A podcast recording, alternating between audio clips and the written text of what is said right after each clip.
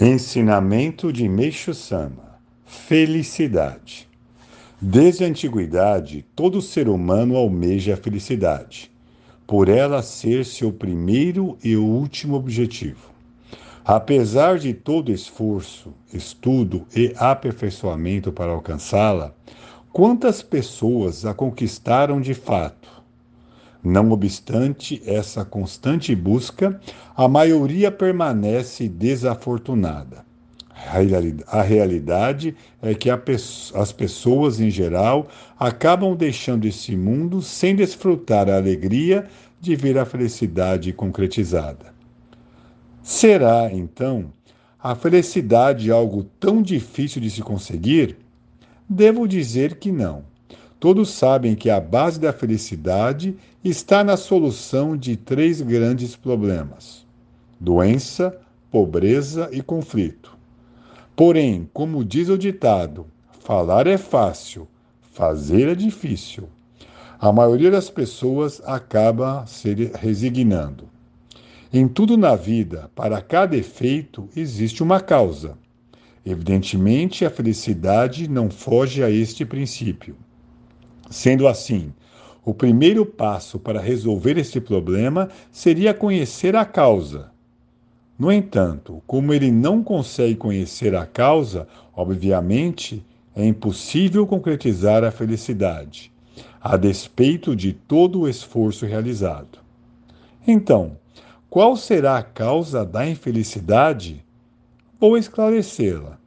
Desde os tempos antigos dizem: o bem produz bons frutos e o mal, maus frutos. Realmente é uma verdade eterna. A partir deste princípio, o empenho em fazer o próximo feliz deveria ser a condição essencial para alcançar a própria felicidade. O mundo, entretanto, está repleto de pessoas que buscam a felicidade apenas para si indiferentes à infelicidade alheia. É realmente uma tolice querer colher felicidade semeando a infelicidade. É como a água numa bacia. Se a empurrarmos, a água vem para nós. Se puxarmos, ela se afasta. É neste ponto que se vê o quanto a religião se faz necessária para a humanidade.